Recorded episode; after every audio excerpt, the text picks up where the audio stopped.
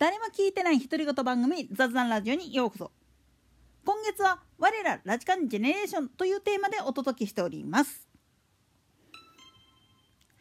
兵庫県内にもご多分に漏れずさまざまなコミュニティ FM が自治体主体の形で運営されてはいるんだけれども多くの場合は実はラジカンと包括提携結んでるんですよね。ラジエント兵庫っていう番組今もやってんかな？があるんだけれどもそれの関係で実はラジカンとコミュニティ FM っていう形で共同運営してるっていうか電波を共有したりデータの共有を結構やってたりするんですよね。もちろんこのことの起こりっていうのは言うまでもなく25年前の阪神・淡路大震災この時にトップダウンで既存のマスメディアが報じるっていうのはすごく大事なんだけれどもそれではきめ細やかな情報を流すことができない。特に在留外国人であったりとか新商者に対してもっと言ってしまうと兵庫県内で受けられるサービスっていうものがわからない人たちっていうのに向けて情報を発信するには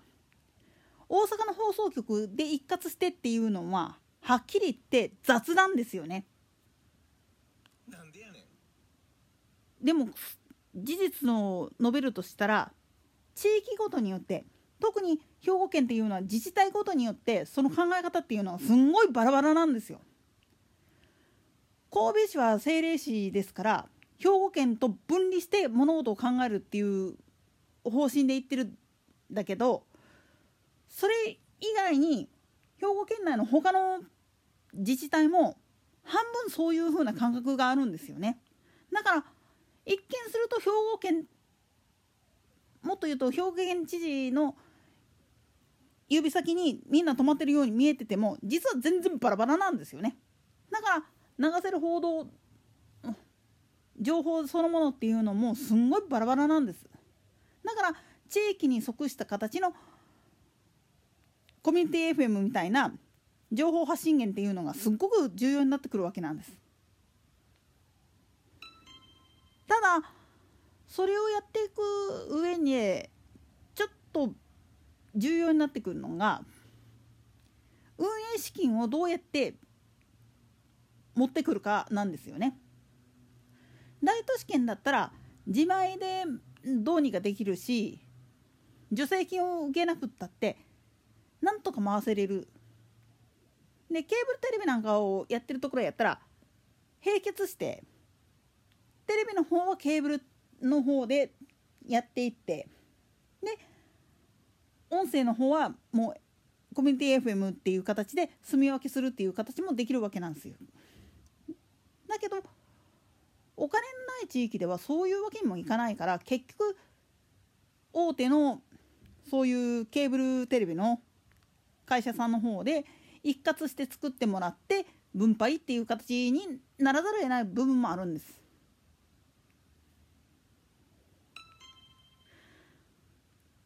特にコミュニティ FM なんかの場合はまあものにもよるんだけれどもそういうネットワーク自体がないとこの方はほとんどなんですよね。ほとんどが独立独歩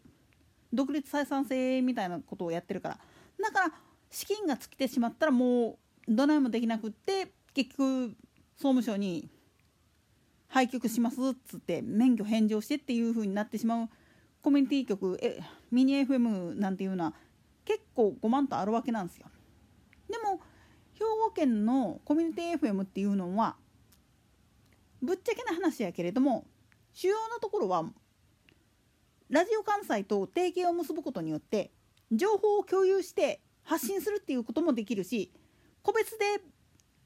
発信することもできるっていう結構フレキシブルな運用ができるんですよね。当然この動きに関しては姫路市も前回お話した通り市営ラジオ局を作ろうとして頓挫して結局免許を返上したっていう苦い経験があったからこそコミュニティ FM っていうもう小規模単位のやつで運営するんだったら願ったり叶ったりっていう部分もあったわけなんですよね。だからまあ大きな情報に関してはラジオ関西の方で一括してやってもらうとして姫路を含むいわゆる西番エリア、えー、播磨の国の西側の方のその情報に関して事細かい部分は自分たちでやっていこうっていうふうに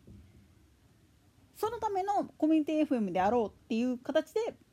まあ、運営していくんだったらなんとかなるだろうっていうことでやってるわけなんですよね。当然これは動きとしては豊岡市の方にあるコミュニティ FM なんかもそうなんです。つまり地元の実態に合わせた情報の発信の仕方としてのコミュニティ FM があってでさらにそれらを兵庫県内で全部包括してまとめて流せる媒体としてラジオ関西っていうのを活用していこうだからラジカンでドンって流す兵庫県全体にドンって流すっていうのと各コミュニティ FM によってその地域の人らが共有する情報を流していくっていうそういう二段構えが兵庫県にはあるわけなんですよ。まあツイッターの中で「兵庫ソラビア」だとか「飛んで兵庫」みたいなハッシュタグつけて大喜利になってますけれどことラジオの世界に関して兵庫県内のラジオの事情に関して言っちゃうとまさしくそれ だけどその根幹のところにはちゃんとラジオ関西が絡んでるんですよね。といったところで今回はここまで。それでは次回の更新までごきげんよう。